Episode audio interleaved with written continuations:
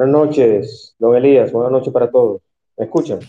Le escucho perfectamente, Juan. A su orden siempre. Buenas noches a todos. Gracias, gracias. Buenas noches para todos y un saludo para Tanya, nuestra amiga Tanya, Juvenal, Manuel, gestionando la cultura.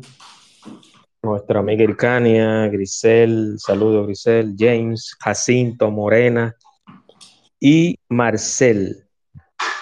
Saludo para todos. Vamos a dar inicio entonces, don Elías, ¿qué le parece? Con gusto. Eh, entiendo que la idea hoy básicamente va a ser explicar un poquito qué hace un cónsul, ¿no? Y también al quizás uh, dar una panorámica, algunos datos de lo, de lo cómo hemos ido avanzando a nivel del, del esquema consular, del sistema consular eh, en esta nueva gestión de gobierno y sutiles diferencias con, con otras eh, gestiones, ¿no? Eh, yo primero quise hacer un poco eh, el contexto de, de, dónde viene lo del cónsul, ¿no? haciendo un poco de, estudio se va a poder observar que el origen de la palabra cónsul viene de, de la antigua Roma. allá el cónsul básicamente era el gobernante y eh, ese concepto desapareció cuando Roma se convirtió ya en imperio. Pero en, en, un momento determinado el cónsul era literalmente, vamos a decirlo así, el presidente de Roma. El cónsul era el que eh, gobernaba e incluso dirigía los ejércitos en campaña. Ya para la Edad Media, entonces el cónsul aparece, la palabra cónsul aparece para designar, por ejemplo, a los regidores, eh, y eh, ya para el siglo XIII, eh, yo diría que aquí es que nace el cónsul moderno. Italia mandaba a los puertos donde llegaban sus mercancías representantes para que vigilaran los derechos de sus, de sus provisiones que enviaban y de los barcos que llegaban y demás. Y a, estos le llamaban cónsules. Estos dirimían los conflictos con las importaciones y con todo ese tipo de cosas. Eh, ahí puedo hacer incluso una recomendación y es que en Netflix hay una serie que se llama La Catedral del Mar. Es una serie un poco fuerte que incluye el tema religioso, pero ahí aparece el protagonista de la serie en un momento determinado es cónsul en esa época. Eh, ya con el tiempo, entonces ya se fue evolucionando y, el cónsul no se involucró entonces ya en, aspectos meramente mercantiles, sino que comenzó ya a preocuparse por el bienestar de los nacionales del país que representa en, el lugar donde esté designado. Algunas de las funciones que hacen los cónsules, por ejemplo, están determinadas en el artículo 5 de la Convención de Viena, que regula los eh, regula básicamente los, las funciones de los cónsules y que también sirve de marco. Estoy caminando con el celular, si me oyen,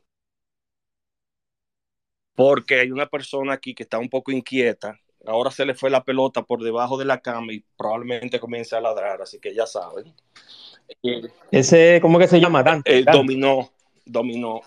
Ah, aquí dominó, está, dominó, dominó. Está, ah, bueno, encontró otra pelota, por suerte.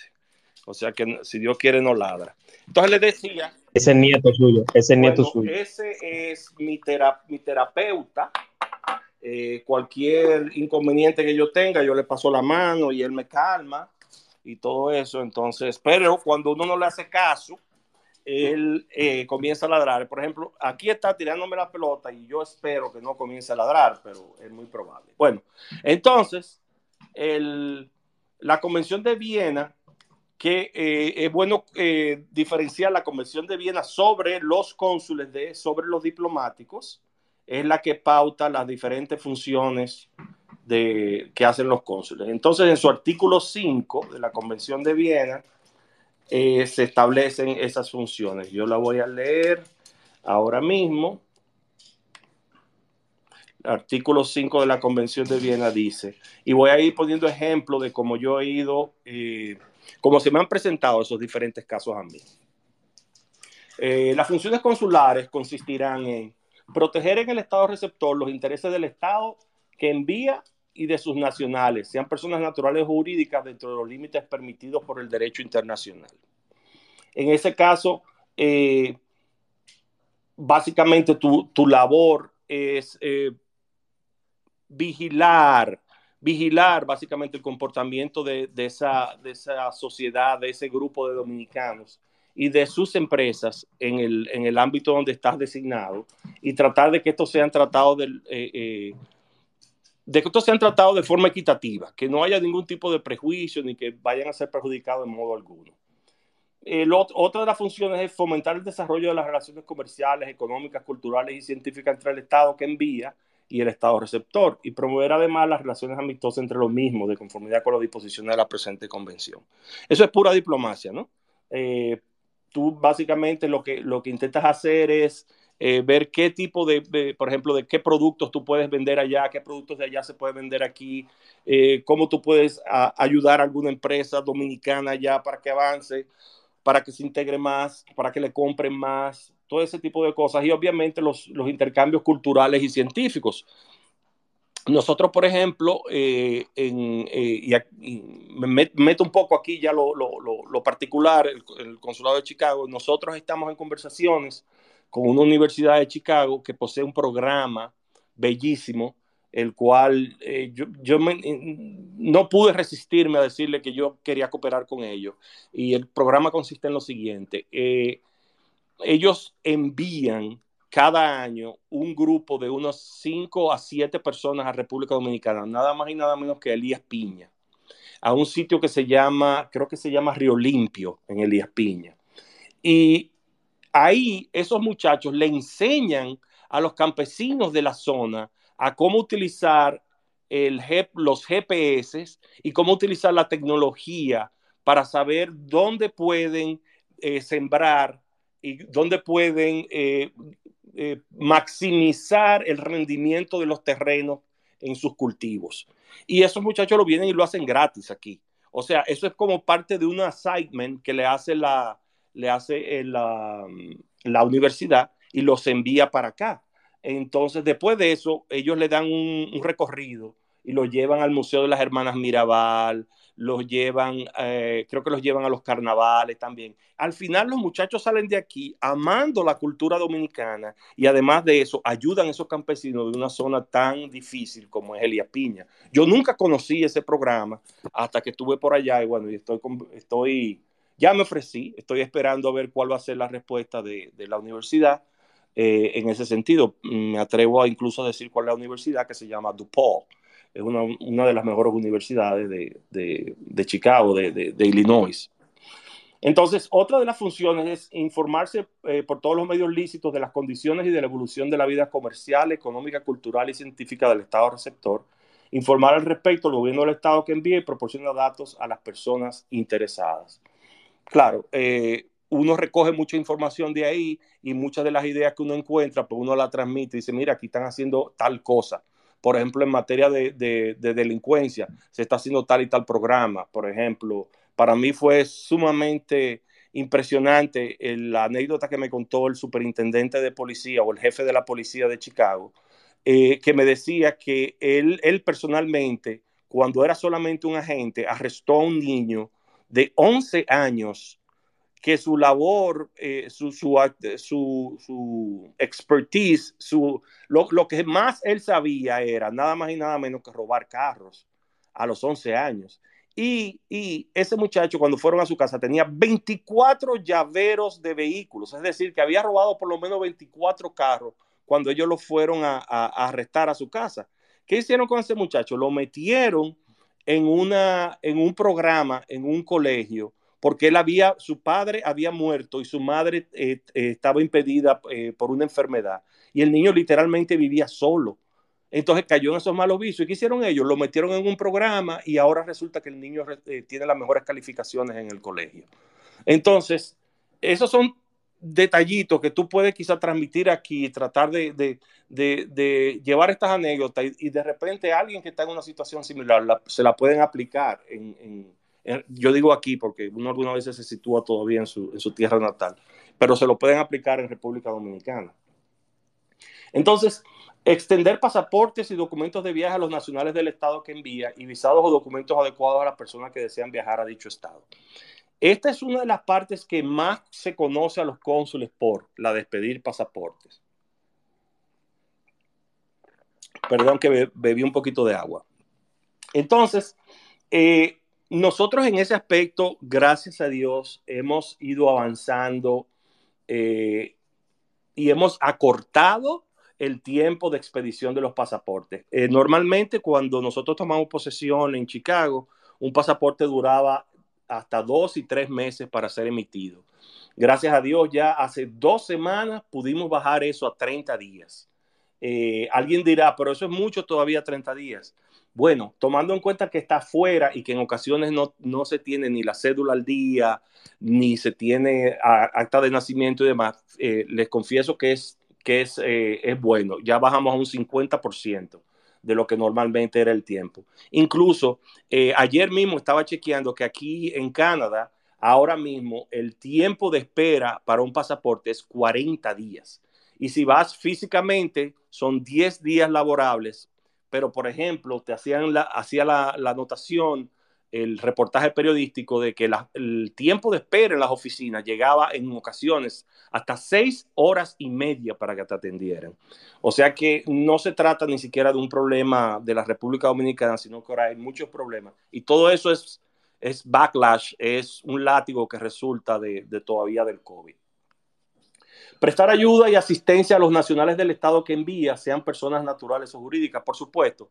Allá nos han llegado muchísimas situaciones en las cuales le pasa algo a una persona y pues nosotros estamos dispuestos a, ayudarlo en muchísimas cosas. Eh, eh, una de las cosas con que más sucede, lamentablemente, eh, somos humanos, ¿no? Y en un momento determinado podemos morir. Eso, eso pasa con frecuencia y ese es uno de los casos más penoso de la labor de cónsul porque generalmente te llegan las personas destruidas al consulado buscando hacer el papeleo para repatriar el cadáver. Yo en un artículo que escribí hace una semana que se llama El cónsul tiene temor, hablaba de, un caso que me tocó muy de cerca y fue el del padre que llegó llorando al consulado porque su niña de 12 años había muerto y ellos querían enterrarla con su abuelita en República Dominicana.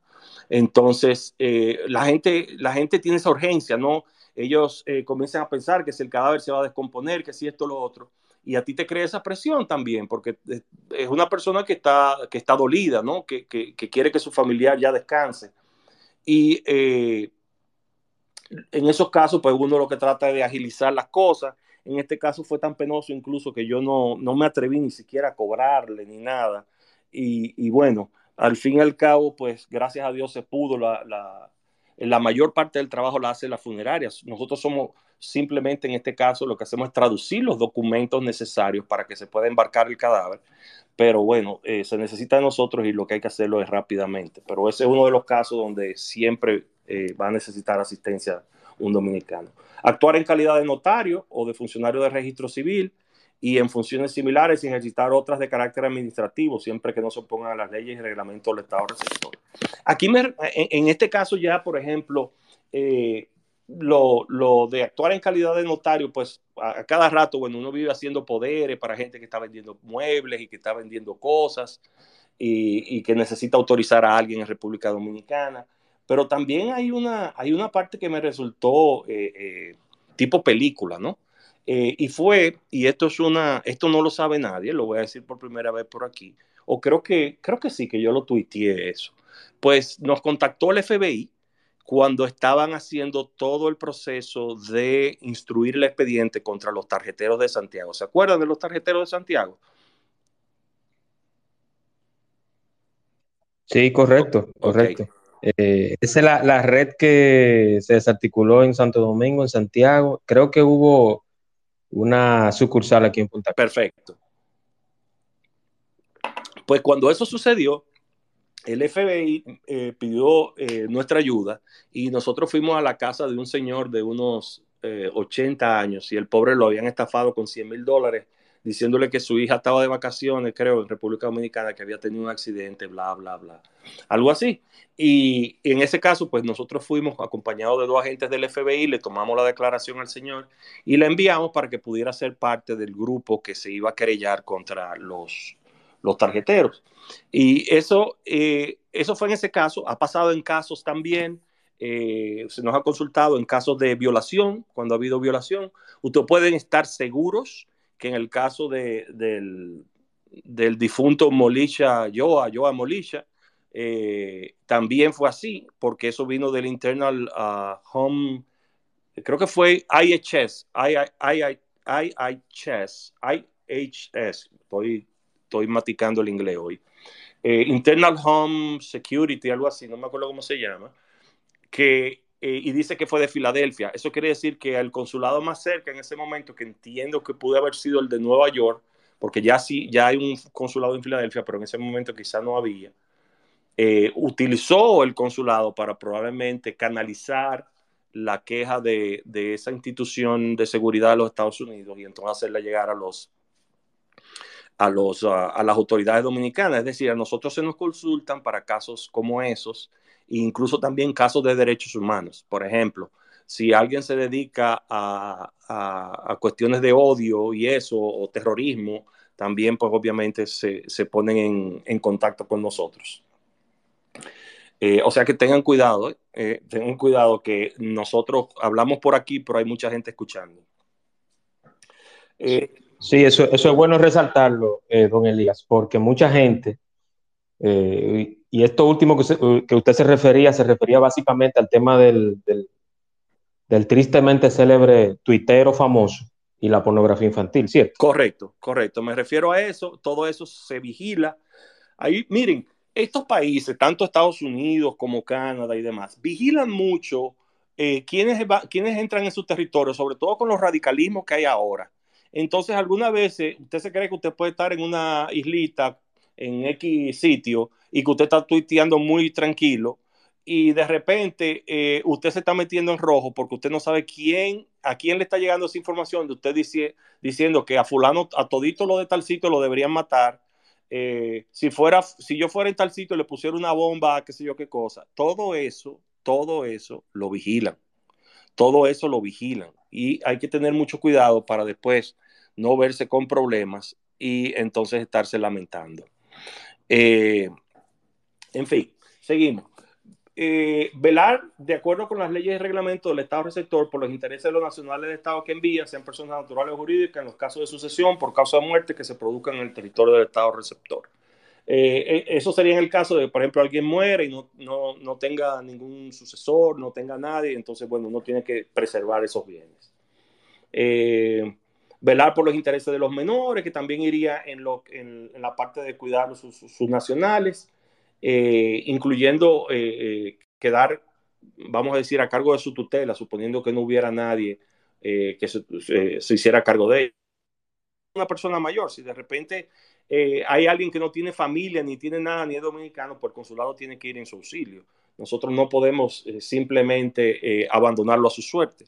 Incluso hay una dirección de auxilio a los nacionales en el exterior en la, en la Cancillería, que esa es la que, la que trata, por ejemplo, casos de, de gente que se enferma y no tiene para pagar una factura o, no, o, algo así. Entonces eso, antes eh, siempre se acudía al consulado, pero los consulados tienen presupuestos muy limitados. Entonces, eh, para eso se creó esa dirección y generalmente lo que uno hace es que canaliza. Si uno le llega una solicitud de ayuda, uno le envía a ese departamento y ellos pues, ponderan y tratan de, de, ayudar.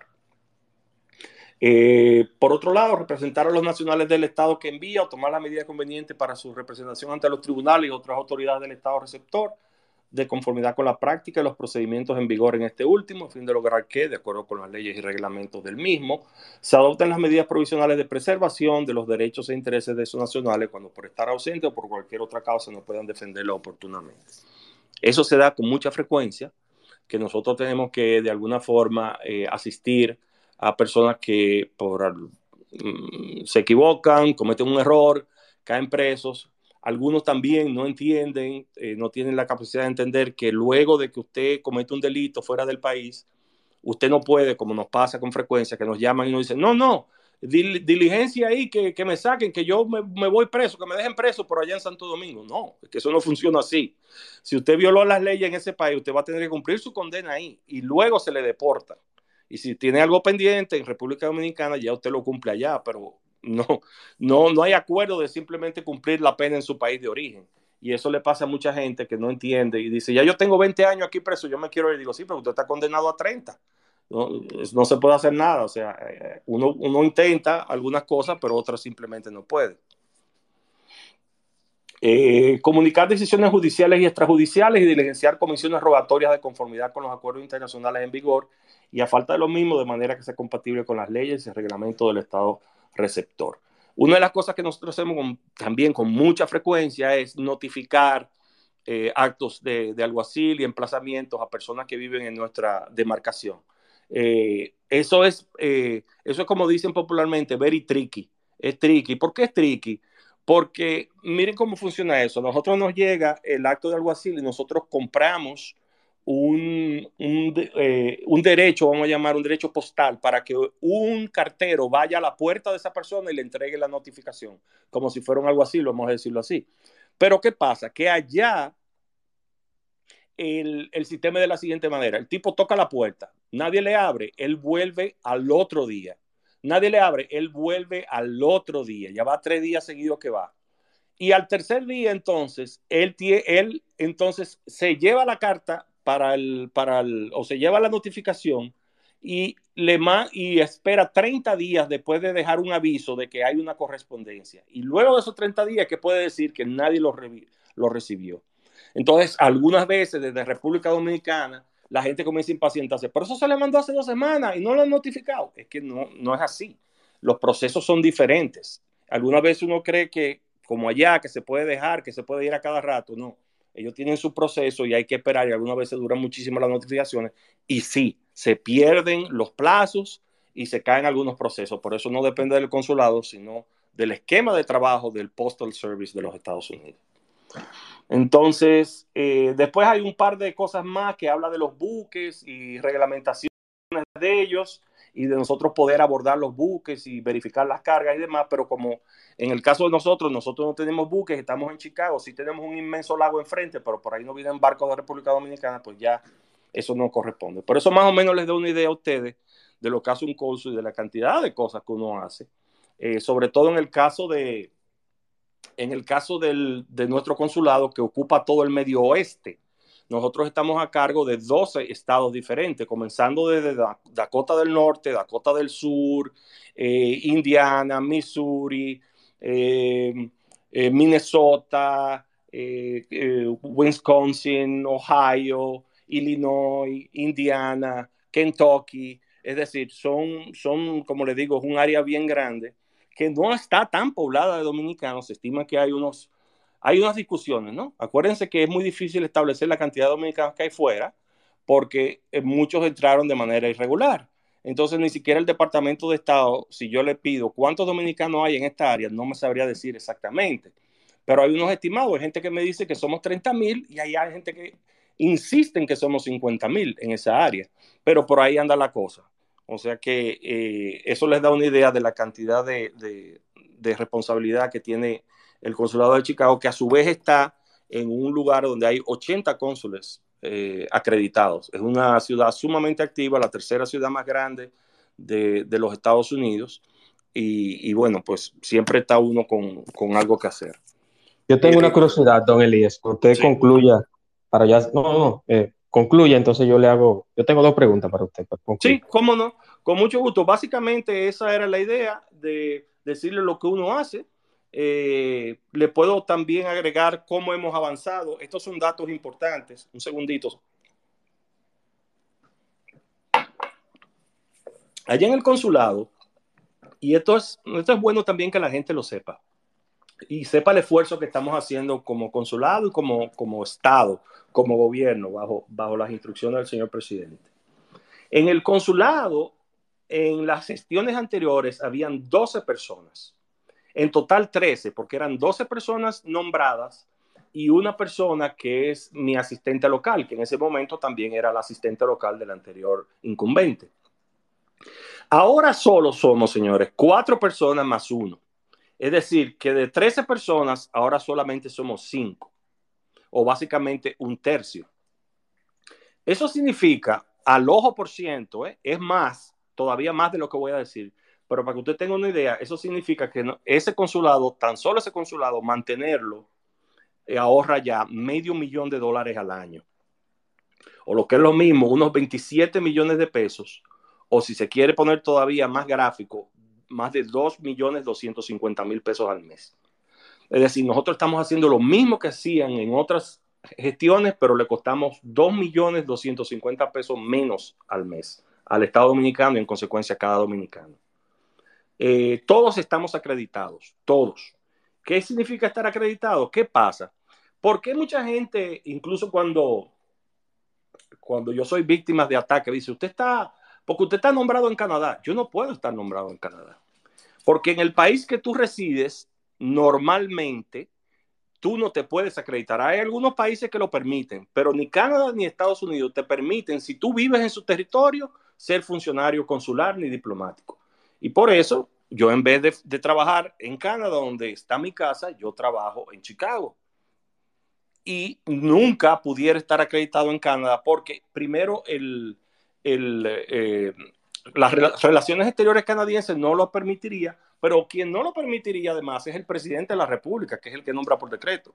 Porque lo primero que le preguntan a uno antes de nombrarlo es, ¿tú tienes nacionalidad de tal país? ¿Para dónde tú vas? No, perfecto, entonces puede ir. Si tienes nacionalidad, no te nombran.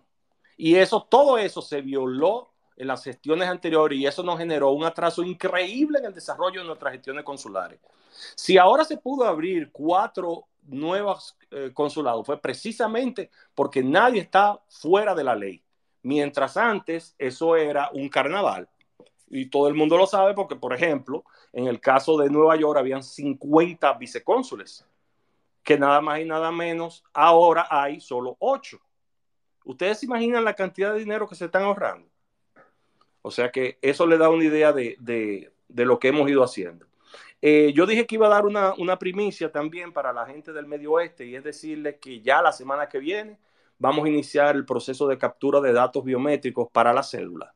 Antes, si usted su cédula no estaba al día, usted tenía que desplazarse a Miami o a Nueva York para renovarla y sin eso no podía sacar su pasaporte con nosotros. Ya nosotros vamos a poder perfectamente hacerle todo el proceso, lo que implicará un ahorro bestial, porque usted no va a tener que tomar avión, ni tomar carro, ni desplazarse a otra comarca, y nosotros nos vamos a encargar de todo.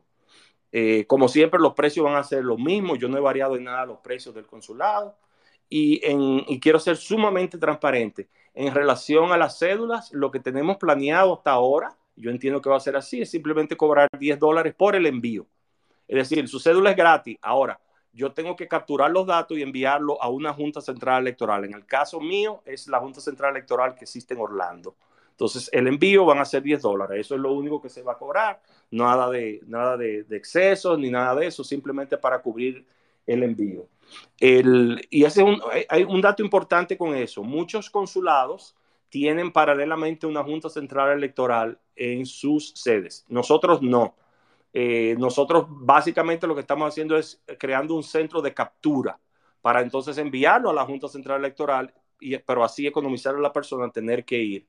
Eh, es decir, mientras antes hubiera gastado 200 dólares en tickets aéreos o más, o 300 dólares, ahora va a gastar 10 dólares más. Eso es solamente lo que va a hacer.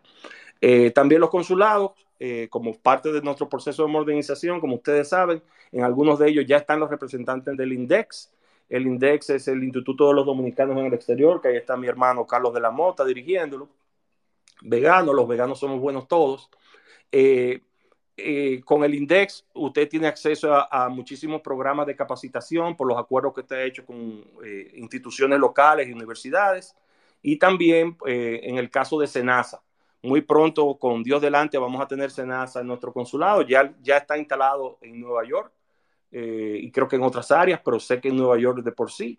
Y eso le da la facilidad al dominicano que vive fuera, que cuando viene a visitar a República Dominicana se hace un seguro creo que vale, no me, no me citen por favor, pero es una tontería, es como 35 dólares y mientras tú estés en, República Dominicana o algo así, pues te cubre o, 35 mensual o algo, no me recuerdo, pero es un buen, pro, un buen eh, programa porque una de las cosas con las que uno más, eh, más miedo le tiene, y aquí debo hacer una confesión, es enfermarse mientras está fuera. Y digo confesión porque lamentablemente el servicio consular dominicano no tiene seguro. Nosotros no tenemos seguro, Dios no lo quiera, a mí me pasa algo en Chicago y yo voy a tener que sacar de mi bolsillo para pagar mi clínica, mi ambulancia, mis medicinas y todo. Yo aspiro a que, bueno, en un momento determinado, y yo sé que sí, que deben estar trabajando en eso, eh, nos den a los cónsules y a los miembros del, cuerpo consular, vicecónsules, auxiliares y demás, un seguro, porque eh, estamos pendientes de, de, una enfermedad para perderlo todo. Ustedes lo saben que eh, si nos pasa algo allá y nos meten medio millón de dólares en una factura o algo, pues ya, lo perdimos todo. Eh, básicamente ese es un, un, overview de lo que hemos estado haciendo y de cómo hemos ido mejorando. Lo quise hacer bien, bien ligerito, no quise solamente yo hablar, sino abrirme a cualquier otro tipo de preguntas. Hay, hay una salvedad que quería hacer. Eh, siempre se menciona, eh, se utiliza la palabra diplomático para eh, referirse a los cónsules. Los cónsules no somos diplomáticos, si bien nos manejamos en el mundo diplomático, pero los cónsules tienen un estatus diferente. Incluso, por ejemplo, nuestro pasaporte es oficial, el pasaporte de los diplomáticos es un pasaporte diplomático. Y como, como les dije al, al principio, cuando hablaba de nuestras funciones, los cónsules están regidos por la Convención de Viena sobre relaciones consulares pero hay una convención de Viena sobre relaciones diplomáticas, es decir, que tenemos estatus diferentes. Eso es bueno siempre hacerlo saber porque eh, hay confusión de pensar que nosotros también somos diplomáticos. Miren, al fin y al cabo, el cónsul, el cónsul es un empleado del Estado Dominicano afuera, que tiene que resolverle la vida a todos sus nacionales. Eso es lo que uno hace, con una cantidad de cosas que no están definidas en lo que yo le dije en el artículo 5 de la Convención de Viena. No, se presentan mil cosas diferentes en lo cual tú te involucras. Que, que, va de todo, desde donar las, las, pelotas para un torneo de softball hasta preparar una fiesta para que los dominicanos se conozcan. Tú haces de todo. Tú lo que, yo siempre he dicho que el cónsul tiene que ser el amigo de la comunidad, el canchanchan de la comunidad, o sea, donde todo el mundo va para lo que sea. Y uno, dentro de sus limitaciones, pues trata de complacer a cada quien con lo que pueda. Eso es básicamente la función del cónsul. A su orden para cualquier pregunta. Excelente, muchísimas gracias, don Elías. Eh, yo tengo dos preguntas, y la primera es, como muchos de los que están acá saben, y yo sé que yo tengo un público con mucha cultura y que se informan y además de eso son conocedores de muchas situaciones, muchas cosas. Chicago era la ciudad del crimen hace unos años. Correcto, voy bien, ¿verdad? Correcto. Eh, y Chicago eh, tiene historia deportiva porque albergó al equipo de Samuel Sosa, que todo el mundo sabe, todo el dominicano sabe quién fue Sammy Sosa o quién es Sammy Sosa. Es el equipo, es el estado donde están los Bulls de Chicago, que todo el mundo vio NBA cuando jugaba Michael Jordan. Y también vieron la victoria en la Serie Mundial del equipo de los Cubs de Chicago, que duraron 100 y 107, 108 años sin ganar. Correcto. Pero pero yo quiero, yo quiero, la pregunta mía es la siguiente. ¿Cómo está el tema de la criminalidad y qué está haciendo Chicago como estado para afrontar la criminalidad? Que después de la pandemia se ha alterado un poquito la psiquis de las personas. Somos seres más violentos, tenemos menos paciencia, manejamos diferente, nos relacionamos y socializamos diferente. Entonces, usted como cónsul, la perspectiva de la criminalidad y de la inseguridad en Chicago, ¿Cómo va? A raíz de que se piensa que siempre Chicago ha sido un estado violento. Mira, yo te voy a hablar eh, con mucho cuidado de no opinar sobre un asunto que es interno de los Estados Unidos, sino que te voy a dar una panorámica, que es la panorámica que nos dio precisamente eh, el día que hizo la anécdota sobre el niño que robaba autos, el jefe de la policía de, Chicago. A nosotros nos dan un briefing cada dos o tres meses sobre el estado de la seguridad en la ciudad y nos dan tips. Por ejemplo, eh, tenemos ahora un aumento de robo de vehículos en tal zona, tengan cuidado, ahora te esto, lo otro. O sea, porque al fin y al cabo la seguridad del cuerpo diplomático y consular está a cargo del FBI. Y entonces ellos, y uno tiene agentes que están asignados a uno para su custodia y su vigilancia y su cuidado. Entonces, y como contactos. Entonces, él decía, eh, él hablaba, primero hay que entender algo, y es que el caso de eh, Floyd, aquel, aquel hombre de tez negra que fue muerto con una pisándole el cuello en Minnesota, eh, repercutió mucho en todos los Estados Unidos y lo hizo muy fuertemente en Chicago, donde hay una fuerte población de origen afroamericano. Tanto así que hay una área que se llama Miracle Mile, que es donde están muchas, muchas de las tiendas de lujo. Ahí está, qué sé yo, Ferragamo, Gucci, Armani, eh, Louis Vuitton, eh, Montblanc, todo, Cartier ellos le prendieron fuego a toda esa área ahí. Ellos quemaron y saquearon toda esa área de ahí como una forma de protesta por lo que había pasado. Y eso generó que toda el, todo el downtown de Chicago se deprimiera en términos de su actividad económica y demás. Y la gente también se mudó de los apartamentos y se fue a los suburbios eh, atemorizada. Entonces ahora ha comenzado a bajar, la gente ha comenzado a bajar de nuevo a downtown. Yo vivo en downtown, me encanta downtown. Y eh, hay una serie de programas que ha instituido la, policía de acercamiento con las personas. El, la, por ejemplo, eh, nosotros organizamos hace unos días, eh, o nosotros no, yo me, yo me uní a UNIDOM, que es eh, Unidad Dominicana, que es un grupo de dominicanos que tienen su pequeña asociación, y UNIDOM preparó un día una recogida de basura en el parque que más usan los dominicanos. Ah, pero no, no me uní yo. Inmediatamente apareció el superintendente del área de la policía, el jefe de área de la policía, y entonces se puso a la orden, eh, nos habló de que cualquier asistencia que necesitemos en términos eh, psicológicos y demás, eh, que ellos tienen un departamento para eso. ahora mismo nosotros estamos en conversaciones. yo estaba tratando de no hablar mucho de lo que yo hago, pero tengo que hacerlo también. Nosotros estamos en conversaciones con una ONG local que da servicio de asistencia eh, para personas con, cuando tienen eh, algún tipo de, de depresión, alguna, alguna enfermedad mental, etcétera, etcétera. Va a ser totalmente gratis. El consulado lo va a ofrecer a todos los nacionales dominicanos y estamos hablando de profesionales, o sea, eh, si usted se siente mal, si usted está depresivo, lo que sea, siéntase en libertad de llamar al consulado, que nosotros lo vamos a poner en contacto con, con esta ONG, que es una ONG dirigida por, por unos mexicanos, que muy, a muy, estoy muy agradecido de ellos, porque fueron ellos que me contactaron y me dijeron, usted puede ofrecer en lo adelante estos servicios, nosotros no lo hemos anunciado, me lo sacaste de la cartera, eso, yo lo iba a hacer como un anuncio más oficial, porque me parece que es un elemento importante.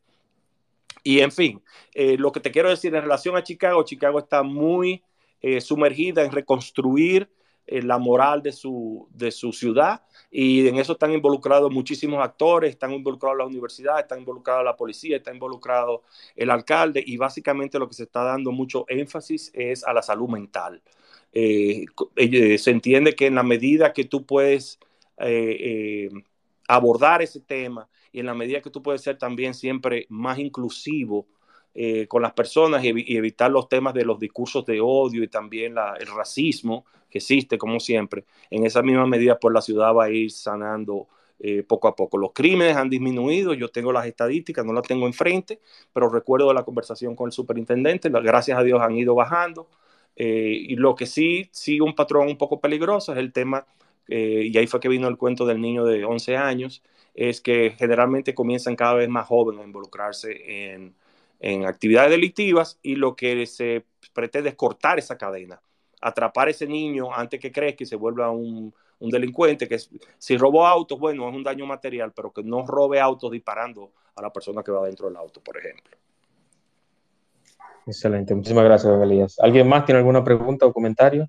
Levantando la mano y recordando que este espacio es grabado y además de eso, que sea con respeto, sin decir malas palabras, eh, enfocándonos en, la persona que tenemos en el invitado, básicamente. Somos personas educadas, eh, responsables. Vamos a hacerlo, vamos a hacer esto que sea lo más ameno posible.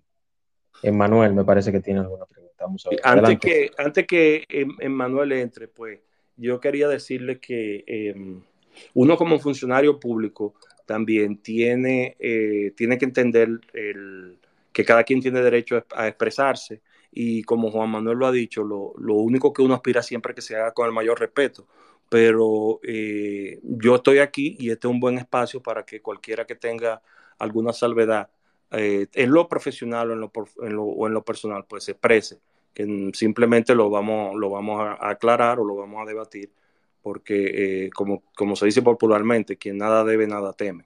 O sea, que siéntase libre de hacer cualquier tipo de pregunta. Correcto. Adelante, Manuel. Bienvenido.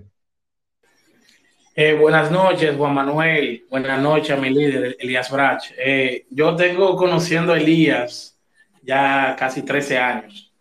Y, Elías es la persona que, siempre tenía un día en corrigiéndome. Tú sabes, muchacho, al fin, más, más ímpetu, más cosas.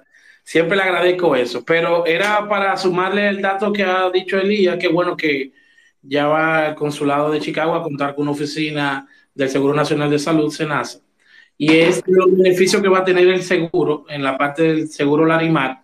Eh, asimismo, el costo sería, sería 35 dólares, pero tiene algo importante. Aparte de la cobertura y salud que la garantiza SENASA aquí en República Dominicana, también tiene el tema de repatriación de restos hasta 10 mil dólares. Y, se lo, y, el compromiso de SENASA es hasta el nicho de la persona que le va a llevar el cadáver. Es, así que eso es un punto importante porque siempre no que eh, eh, escucho siempre la diáspora quejándose del costo de repatriación que es muy alto.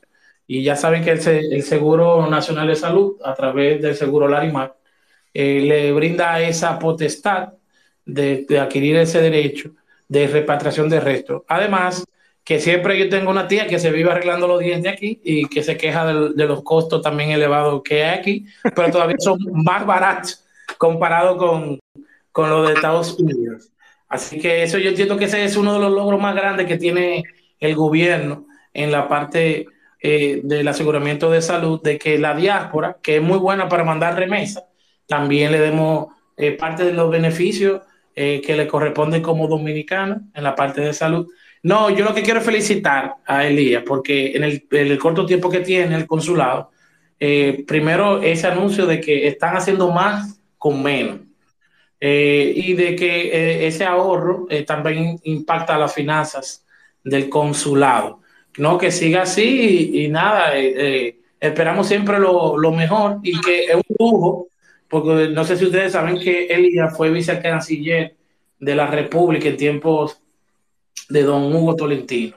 Y una persona que esté al lado de don Hugo Tolentino tiene que tener algo especial, porque el que trabaja, el que trabajaba en ese tiempo con Don Hugo, eh, era, tiene que ser de arriba abajo una gente bien.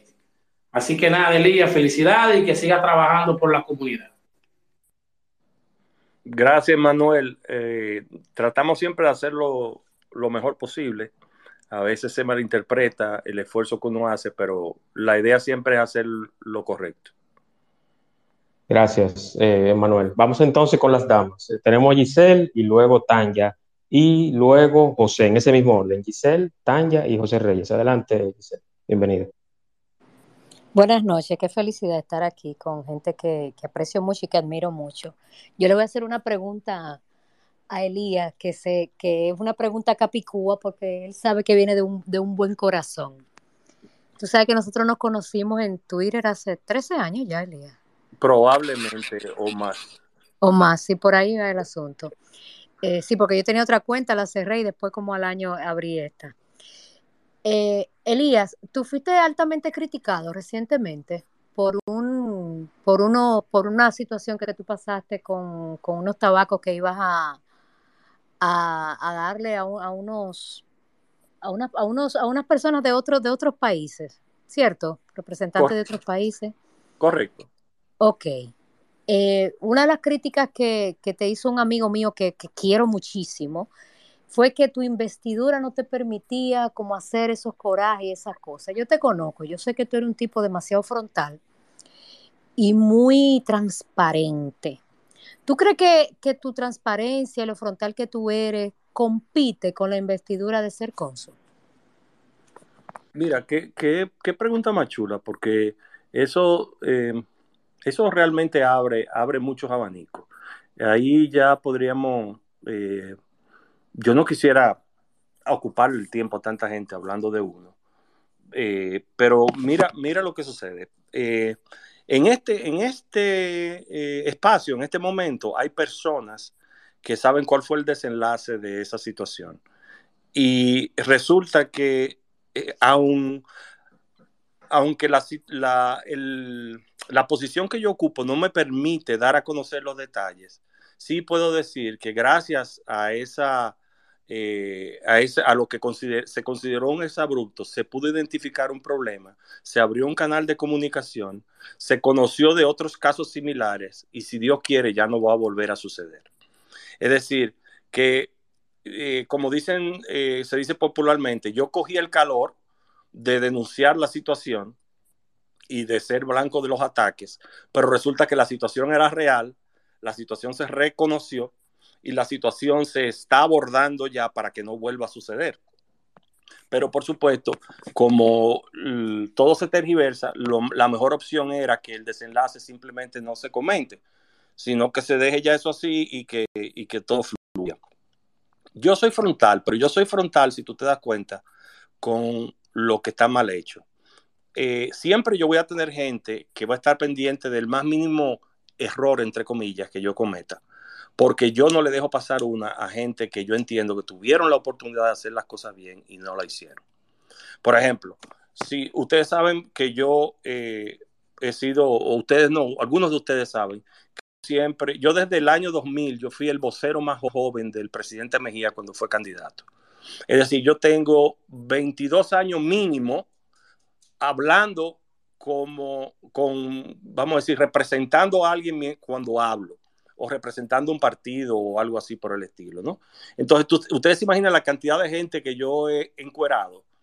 Eh, o sea, yo tengo que tener una cantidad también de personas que no quieren saber de mí y que van a estar esperando cualquier momento.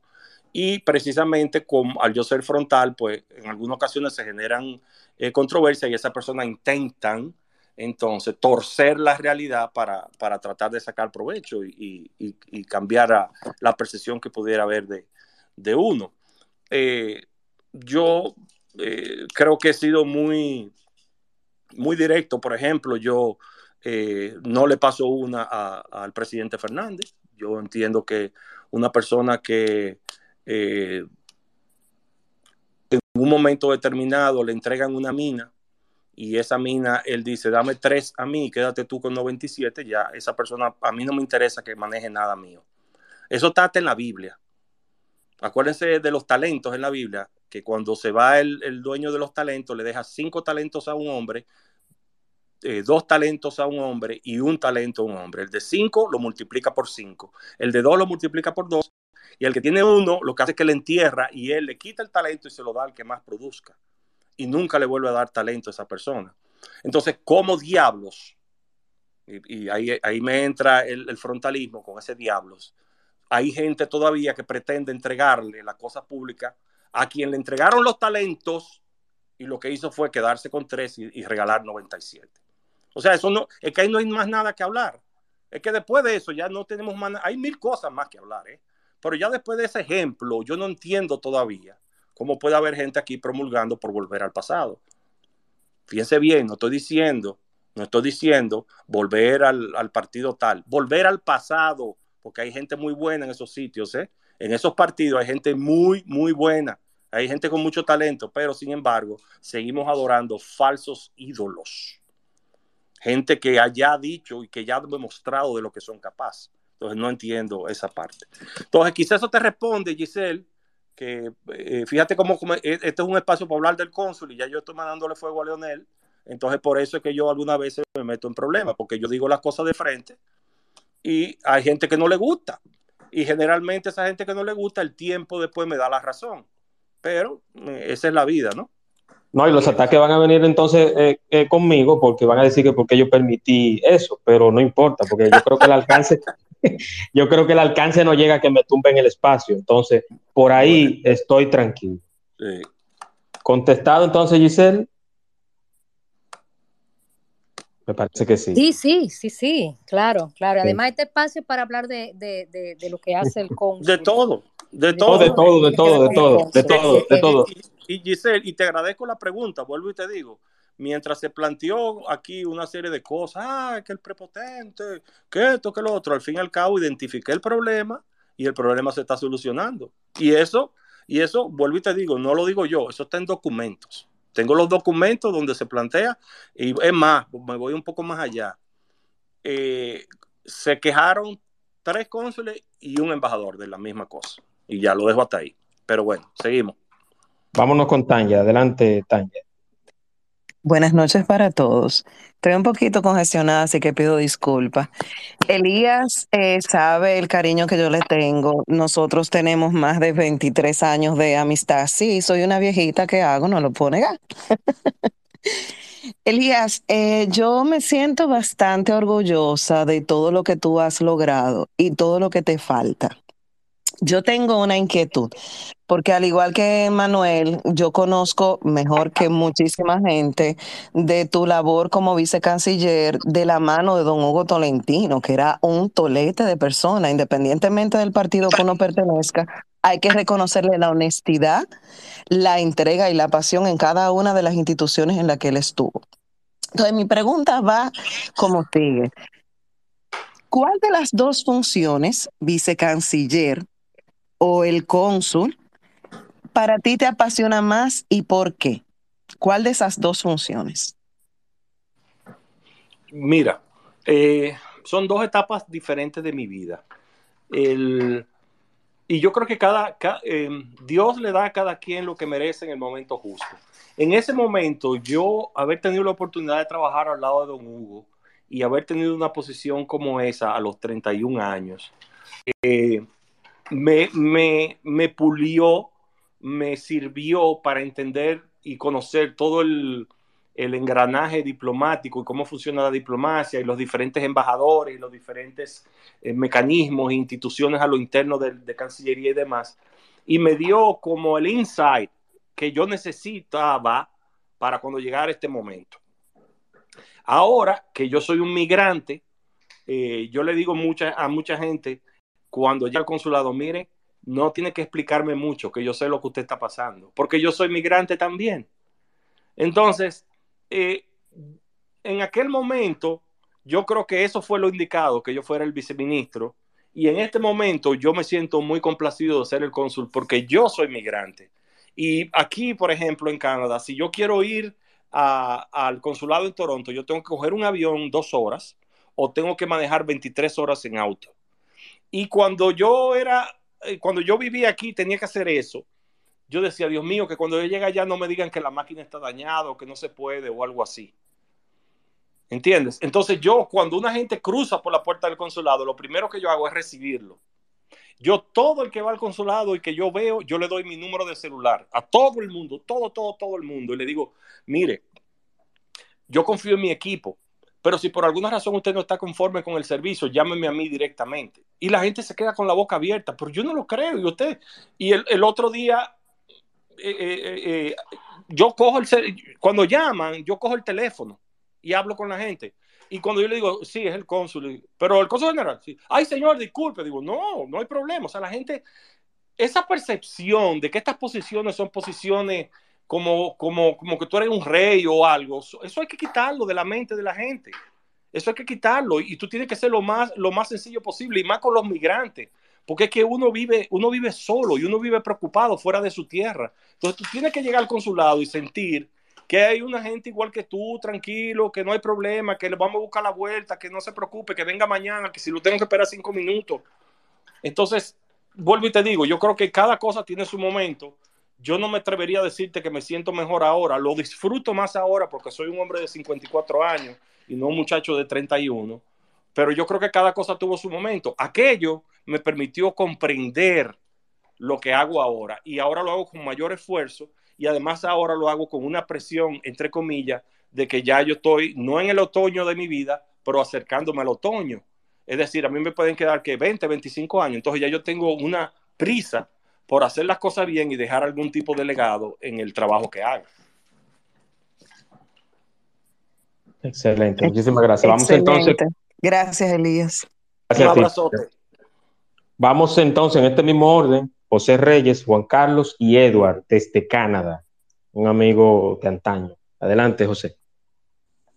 Buenas noches, muchísimas gracias. Y sin andarme por las ramas, quiero preguntarle al Señor sobre, él hablaba de que él de cara y de tú a tú ha sentido y se ha dado cuenta de las situaciones que padecen sus, los paisanos, nuestros queridos hermanos en el exterior. Y dicho eso, se están respetando o violando cometiendo tropelías con, con, los inmigrantes, porque como sabemos, migrar es un derecho y los inmigrantes no se pueden definir ni catalogar como insurgentes armados y personas peligrosas. Por consiguiente, más o menos me simpatizaría que me tire un cálculo, más o menos, que vaya acorde, eh, ¿qué porcentaje de migrantes han llegado víctimas de abusos de autoridades estadounidenses o del país de origen? ¿Es cuánto? Muchas gracias. Gracias, José, por tu pregunta. Eso sería muy difícil de calcular porque no, uno no tiene estadísticas sobre eso. Eh, hay una, podría haber un subcálculo de los casos que se denuncian, pero quién sabe cuántos casos hay que no llegan a las autoridades. Sí sabemos que hay coyotes, eh, incluso acuérdense que hace unos meses hubo un, furgón que, se volcó en, México, creo que fue en Chiapas, y murieron seis dominicanos ahí. Eh, Todavía eh, existen las yolas a Puerto Rico, por ejemplo. Eh, hay, demasiados mecanismos todavía de gente que intenta, eh, intenta entrar a, los Estados Unidos y a, muchísimos otros lugares de, forma irregular. Y, lamentablemente eso, eso es algo que nosotros no, podemos controlar. Cuando lo identificamos, pues cooperamos con las autoridades. otro de los, por decirle un caso, ya hace apenas una, un par de semanas, tuve la oportunidad de ayudar a una madre dominicana muy angustiada que su hijo se pasó del tiempo en los Estados Unidos y la, lo atraparon y estaba encarcelado. Y, tratándose de un caso que no era un delincuente, sino simplemente un muchacho que se le pasó el tiempo allá, no importa, yo no estoy aquí para jugar si lo hizo adrede o no, eso no es mi problema, mi, tema es protegerlo.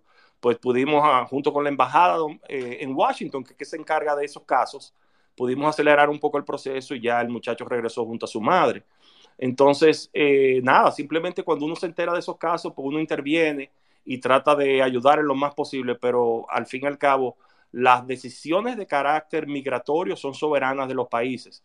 Muchas veces la gente, por ejemplo, te dice, mira, ayúdame ahí, tú no puedes ayudarme para conseguir la visa de tal sitio. Es que nosotros no, o sea, yo te puedo conseguir la visa dominicana si tú, y ayudarte si tú calificas pero yo no puedo pedirle al cónsul norteamericano en Santo Domingo y que mira, como yo soy cónsul aquí en Chicago, dame un favor ahí, dámele una visita a Manuel ahí para que él venga aquí a Chicago a, ver, a beber romo conmigo. Eso no se puede. Eso no se puede. O sea, eso no, eso no, eso no es correcto. Y hay gente que cree algunas veces que uno tiene esas capacidades. Y primero no es correcto. Y segundo, les voy a hacer una anécdota.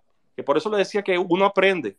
Cuando yo estaba en Cancillería y siendo viceministro, se me acercó una, empleada de Cancillería y me dijo, mire, mi hermana está grave en, Nueva York y yo quiero ir a ayudarla porque ella está sola y está en cama. Y yo, entendiendo que eso era un caso de compasión, que los casos, así se llaman esos casos, yo me acerqué al, al cónsul de Estados Unidos que nos visitaba en esos días Cancillería y le dije, mira, mire, yo tengo un caso de una persona aquí de Cancillería que tiene una hermana que está, qué sé yo cuánto. Y el tipo, sin, pero sin inmutarse, pero sin inmutarse, me miró y me dijo, yo preferiría que en esas cosas usted no se meta. Así mimito. O sea, ¿usted sabe lo que fue eso? Eso fue un boche. Y usted sabe lo que pasa. De ahí en adelante yo aprendí que algunas veces lo que para ti parece una cosa primordial, lo que para ti parece una cosa de urgencia, al otro estado no le importa. Y tú tienes que dejarle ese derecho y tú tienes que dejarlo que ellos tomen una decisión sobre eso. Por más mal que tú te sientas, por más interesado que tú estés en resolver el problema, es un asunto soberano de ellos.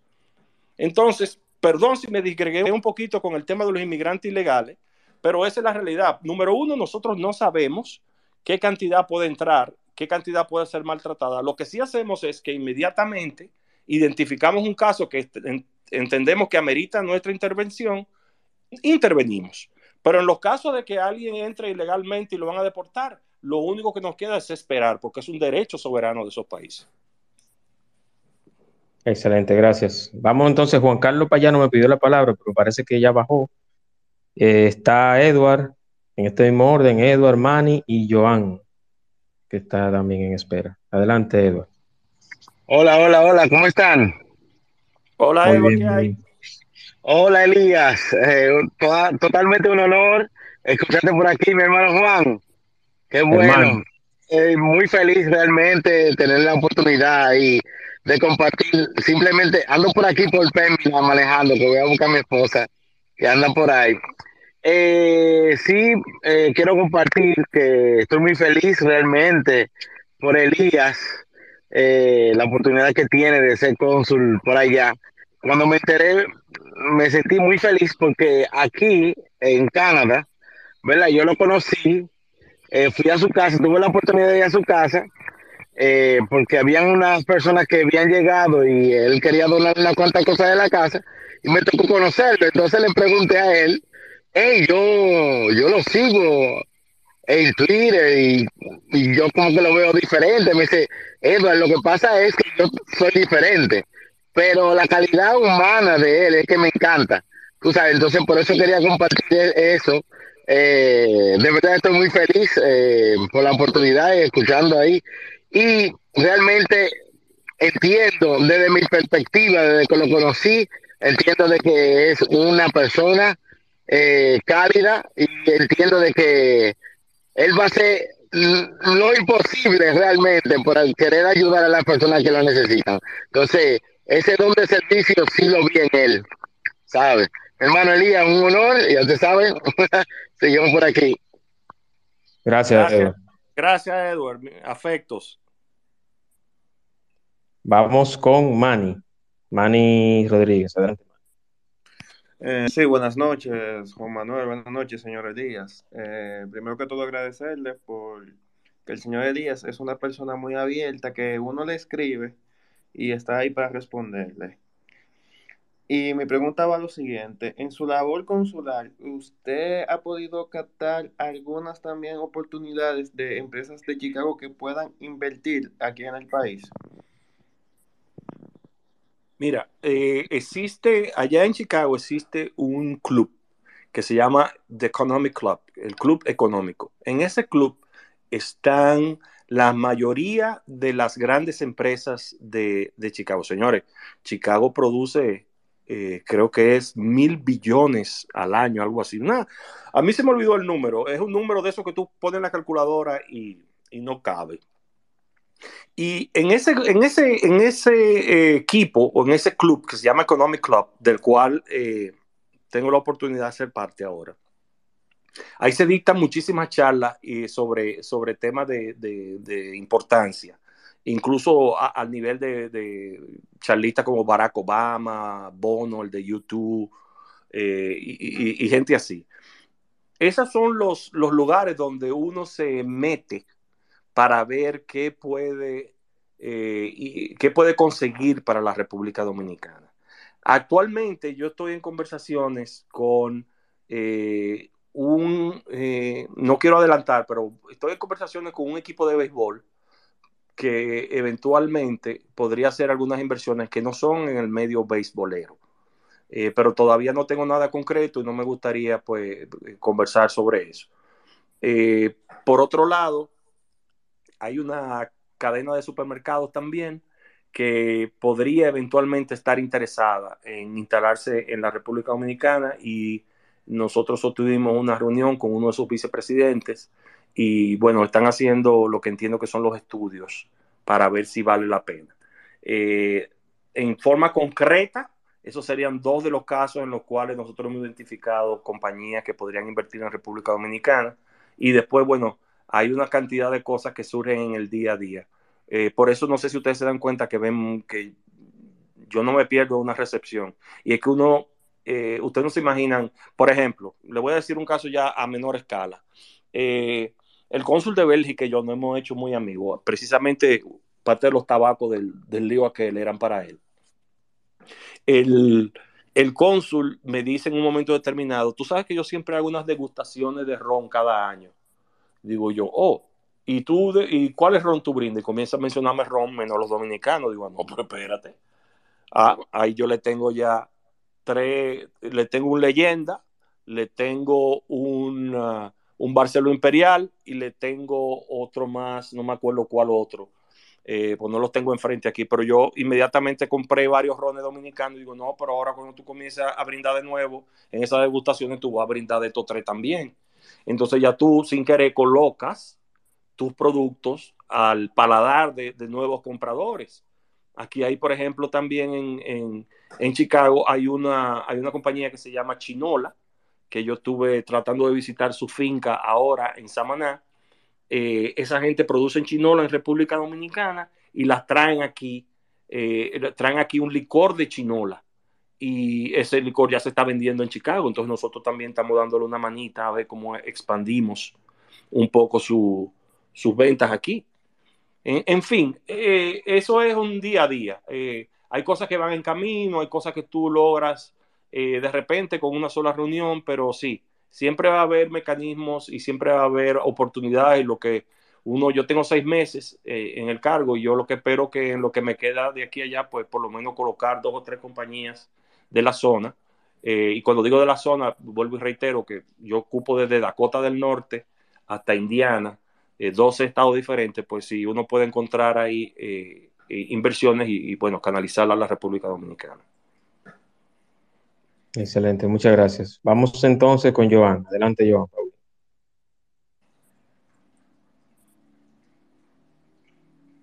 Joan, activa tu micrófono. ¿Estás ahí? Parece que no está. Ahora sí, ahora sí. Adelante, Joan. A todos ustedes, ¿cómo están? Hola, Joan. Bien, bien, bien. Eh, bueno, yo creo que ya el, el tema eh, sobre su trabajo como cónsul se ha tocado a fondo eh, y se ha, se ha, expuesto de una forma que realmente creo que no da a, a confusión. Pero eh, sabemos que pasó un tema, no sé si también lo tocaron esa parte, pero pasó un tema reciente. Eh, bueno, reciente hace como, hace como cuántas semanas, hace como dos semanas, con respecto a algo que usted vino a traer desde, desde Canadá, creo, si no me equivoco. O sea, no, to, no, to muy, no tengo muy clara la, la, la, noción del conflicto, pero que eso causó un revuelo grande, no solamente en redes sociales, sino también entre varios comunicadores, donde se básicamente se cuestionó su, su función como cónsul entonces, mi pregunta va en torno a eso. Bueno, dos preguntas en torno a eso. Eh, la primera pregunta es, ¿qué opinión ustedes se le merece a eso? Y la segunda, no sé si quisiera explicar un poco el, el contexto para no dejar a todos, eh, a todos los que están aquí en la sala, eh, con la duda de, ah, pero sí, ¿verdad? ¿Qué fue lo que pasó con este señor que, que trató de traer no quisiera volver a mencionar específicamente el tema, porque creo que ya no la merita por el tiempo ya que sucedió el conflicto. Pero eh, sí quisiera como que se dejara bien claro eso, porque dada la posición que usted tiene y dado a la oportunidad de apertura que tiene ante todos nosotros, creo que es eh, suficiente y necesario. Con mucho gusto, Joan. Yo lo abordé hace un ratito cuando eh, creo que Giselle me preguntó sobre eso. Y yo le decía que lo más interesante de ese caso es que al final se pudo determinar que sí, que había una falla eh, y que no era, no era mía la falla, ¿no? Eh, y se, crearon unos canales de comunicación. Yo le decía que tengo todas las, yo tengo todo por escrito, donde se entiende que sí, que hay que mejorar el sistema de revisión te hago la aclaración que en este caso de lo que se trata era de un, una pequeña cajita de 10 puros que yo llevaba en mi equipaje. Eh, los oficiales comenzaron a revisarla es, con, todo, con todo el derecho. Yo le dije que no tenía ningún problema, pero cuando fueron a revisar específicamente esa caja, yo le dije, mira, hazme el favor, esa caja es para un regalo para el cónsul, o, no había decidido todavía si el cónsul serbio o el cónsul de Bélgica, por favor no me abran la caja. Y eh, el, el, oficial me miró y continuó, le digo, hazme el favor, no lo siga haciendo, llámame tu supervisor. Llamó el supervisor y el supervisor dio la orden de que siguieran abriendo la caja. Obviamente yo me molesté, entonces vino alguien de más rango. Esa persona fue mucho más decente y me comprendió eh, pero entonces yo le dije, bueno, pero ya el daño está hecho, ya abrieron la caja, deme mi pasaporte y yo me voy. Entonces me dijo, no, espérese, usted no se puede ir. Entonces ahí fue que ya sí realmente estábamos frente a un grave problema, porque si yo no puedo salir, entonces yo estaba detenido. Entonces, no, no, que hasta que llegue tal persona. Entonces cuando llegó esa tal persona, me pidió excusas, yo le dije que el daño estaba hecho y me fui. Eso fue básicamente todo. Eh, después, obviamente, hay gente que lo sobredimensiona. Eh, yo respeto mucho lo que hace cada quien. Yo, hay algunas salvedades que son importantes hacerlas para entender cómo las cosas sobredimensionan. Primero, si ustedes se dan cuenta, ningún medio de comunicación tradicional se hizo eco de eso, por una razón muy sencilla, porque no había base y porque no había fuente. O sea, ¿quién estaba ahí? Solo estaba yo y estaban los oficiales en ese momento. Eh, y de, como le digo, el, hecho se, se resumió al final en que se identificó que hay un problema y si Dios quiere esto no va a volver a suceder con más nadie, van, van a poder ser un poco más eh, eh, cautelosos o, menos, vamos a decir, incisivos cuando, cuando se trate de, de, una situación como esa. Y yo, hay, hay, cosas que uno no puede controlar, ya si hay gente que se dedica a, ganar likes y hablar eh, sin base, pues ya eso yo no lo puedo controlar. O sea, yo no, yo no, es algo que uno no puede. Uno como funcionario público tiene que saber que eso, esas cosas van a suceder. Eh, mientras tanto, eh, no pasó nada, no, no hubo ningún inconveniente. nada, eso está ahí. O sea que no, no, no sé, no sabría qué más agregar a eso, porque ya no, creo que yo lo he aclarado bastante. Eh, ya las apreciaciones en el orden personal de cada quien, yo eso, imagínate, tú me puedes decir, no, porque tú eres un prepotente, bueno, está, ok, no sé, yo creo que, y yo creo que tú eres un idiota, o sea, no sé, no, no, entiendo, no entiendo, o sea, no, no, no sé, eso yo no lo puedo controlar. Claro, eh, mire, eh, yo le hago ese, comentario porque eso fue uno de los tópicos en lo que yo y Juan Manuel estuvimos hablando antes de, de incluso de idear la sala porque realmente yo creo que, o sea, claro, su función en base a lo que es ser un cónsul y en base a, a, a, lo, a lo importante que es, eh, eso debe de dejarse claro. Y más tocando ese conflicto porque yo escuché el comentario y se lo comenté a Juan Manuel y las acusaciones que se hicieron partieron desde abuso de poder hasta básicamente proselitismo político, porque se estaba, o sea, se dijeron muchísimas cosas que de la persona que vino, cosa que tampoco no quisiera mencionarla por si acaso, eh, y que fuese un palo que hubiese estado aquí, pero obviamente, imagínense, hay gente que tira la piedra con la mano, pero yo creo que hay que ser un poquito responsable y si se sobredimensionó la cosa y luego entonces se, se asegura, porque así mismo como le llega la desinformación, así mismo le llega la información. Y claro.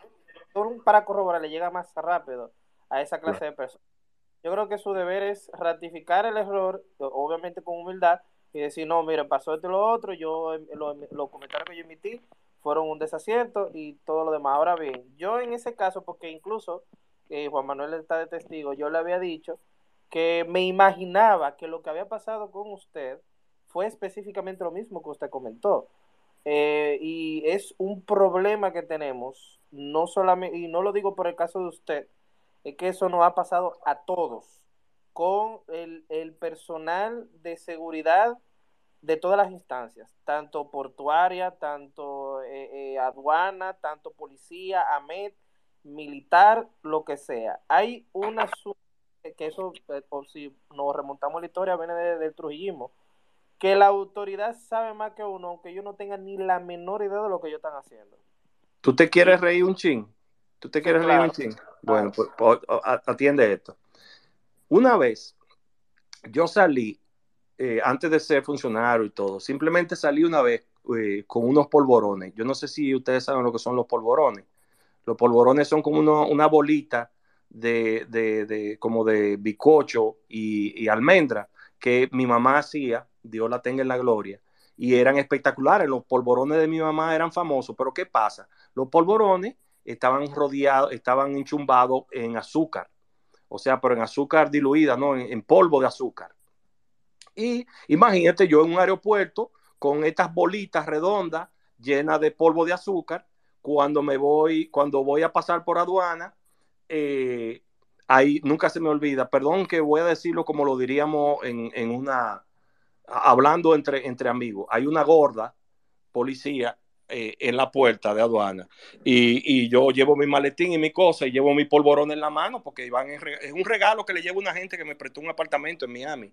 Y entonces porque mi hijo estaba enfermo durante una época y nos dejaron vivir en su apartamento. Bueno y le llevo eso de regalo ay que mire la abuela del niño le manda eso a ustedes por gracia que su nieto bla bla bla y bueno voy, voy, voy pasando por, por, el, por la aduana, por aduana no por eh, lo que era en ese momento la seguridad del aeropuerto, no sé si existía el CESA, lo que sea, pero importa. Y, y, y, la gorda me para y me dice, ¿qué es eso? Digo, no, esos son unos polvorones. Ay, pero eso hay que chequearlo, porque eso, mire, eso se ve raro. ¿Y qué hace? Abre los polvorones y coge dos polvorones, fuá, fuá, y se lo come. Y entonces no se conforma con eso, sino que llama a otra, Marisa, ven acá, mira, esto sí está bueno. Y se comienzan a comer los polvorones míos. Se comienzan a comer los polvorones míos, señores. Y delante de usted, que lo. Delante de mí.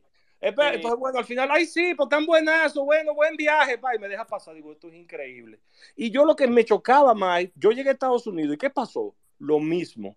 Pero en este caso, un oficial me dijo, ¿qué es eso? Yo le dije, esto, esto, esto. Dijo, un momentico, me llevó a un sitio aparte, se puso unos guantes, entró la mano, sacó una bolita, la puso en un peso, no sé para qué, en un peso, vio cuánto pesaba y luego eh, la observó, qué sé yo qué, y me dijo, usted puede continuar. ¿Tú te entiendes? Entonces, tú ves el nivel de profesionalidad y tú ves la diferencia. Entonces, nada, o sea, yo no quiero, yo no quiero abundar sobre el tema, ¿tú entiendes? Pero ya, vuelvo y le digo, miren, el, el, no hay problema, me dijeron de todo prepotente, abusador, qué sé yo qué, yo sé quiénes son, ¿eh? Y además, acuérdense, acuérdense de Leonor Roosevelt, ¿eh? La gente grande, las mentes grandes hablan de ideas. Las mentes medianas hablan de eventos y las mentes pequeñas hablan de los demás. Acuérdense de esa frase siempre. Entonces. Entonces para, ya para eh, terminar con mi intervención, también hay otro punto importante eh, que también lo había conversado con Juan Manuel. Uh -huh. eh, ellos hablamos muchísimo antes de, de, por lo menos plantear la sala y es el hecho también del asunto de la seguridad para con ustedes los funcionarios yo le había dicho que me encontraba extraño y yo quisiera que también, porque eso es parte también de lo que conlleva ser un cónsul, me encontraba extraño que para usted poder hacer ese viaje de regreso, eh, usted no agotara instancias eh, o, o, protocolos gubernamentales. O sea, usted viajó, según lo que yo tengo entendido, usted viajó en un vuelo comercial, cosa que me lo encuentro extraño eh, teniendo la envergadura que usted tiene. Obviamente también tengo que hacer la salvedad yo entiendo de que no es, o sea, no entre comillas sería lo correcto debido a la forma en cómo el gobierno se ha conducido en base a la humildad y todos los funcionarios y, el, y, que los funcionarios deben de ser eh, tan, o sea, lo, la, la, la, importancia que debe tener un funcionario debe de ser tan igual como la mía, por ejemplo, o como cualquier otro ciudadano. Pero yo entiendo que, por ejemplo, en, eh, y, se lo, y el mismo ejemplo que le puso a Juan Manuel se lo voy a poner a usted. El conflicto que nosotros tenemos en Haití ahora es más eh, agudizado que antes.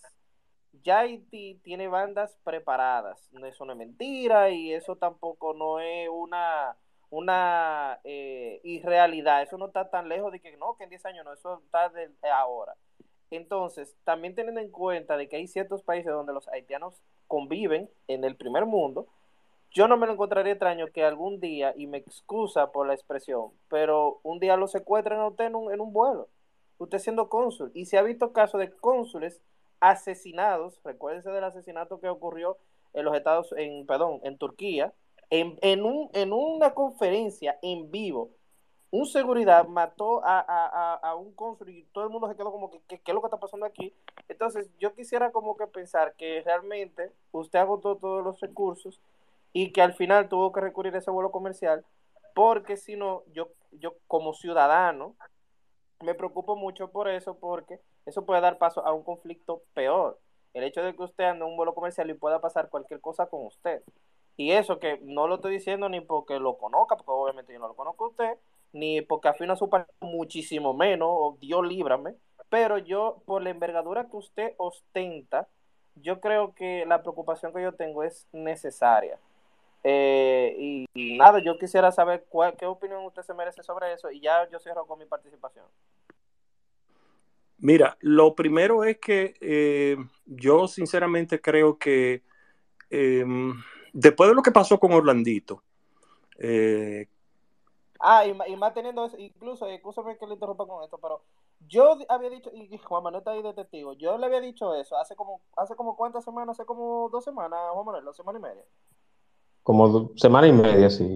Y eso no había pasado antes de lo de medio ambiente. O sea, nosotros ni eso, eso ni siquiera nos había ocurrido por la cabeza. Así que ya te puedes saber qué tan preocupado yo, yo estaba con respecto a ese tema. Y más fue con el tema de usted que yo me preocupé por eso. Porque realmente viendo el, trayecto que usted tenía y me imagino la frecuencia con la que usted viaja, porque usted es un cónsul, o sea, eso preocupa bastante. Mira, yo vuelvo y te digo, después de lo de Orlandito, quizás eso fue una llamada de alerta, aunque ahí, influyeron otros, otros aspectos. Eh, y, yo ni siquiera eh, quiero referirme a eso porque todavía me duele mucho. Eh, Mira, cuando uno asume posiciones, uno asume también riesgo. Yo no creo que sea tan radical como, como tú pienses. Yo no me siento, no me he sentido nunca en peligro. No, no, no veo nada, no, no veo mal abordar vuelos comerciales ni nada especial. Nosotros eventualmente, desconozco, cuando yo fui vicecanciller, yo tenía a cargo la, la, el salón de embajadores. O sea, el Salón de Embajadores lo maneja protocolo de Cancillería, pero protocolo en ese momento, no sé si todavía dependía del, vicecanciller administrativo, que en ese caso era yo, y a mí era que me llevaban todas las solicitudes y yo la firmaba. Es decir, yo autorizaba que Juan Manuel Carbonelo utilice el salón diplomático, ya, ta, ta, ta, ta. Entonces, yo no sé si como cónsul yo tengo derecho a utilizarlo, pero a mí no me interesa. O sea, si precisamente, como tú hablabas de ser eh, llanos y sencillo, eh, yo no, yo quizás tengo derecho a usarlo yo ni he averiguado, yo no sé, no me interesa. O sea, yo no creo que, que eh, yo no creo que, que, gano nada con, con, con, pasar por el salón de embajadores. ¿no? Y yo andaba con mi familia, andaba con mi esposa, con, mi, con mis dos hijos, con la novia de mi hijo, que por cierto, ese día todavía tengo el dolor de que mi hijo me dijo, papá, yo aquí no vivo. Así mismo me dijo mi hijo, papá, yo aquí no vivo. Yo le dije, no, mi amor, son tonterías, eso pasa en cualquier lado, bla, bla, bla, bla, bla pero todavía tengo ese dolor porque yo lo llevé a él que tenía ocho años que no iba y llevé a la novia de mi hijo que conociera el país del que podría ser su esposo. Y bueno, ya, ya, miren ustedes cómo terminó el asunto. Pero bien, lo que te digo es que uno asume riesgo. Yo no, yo no tengo ningún temor con eso, Joan.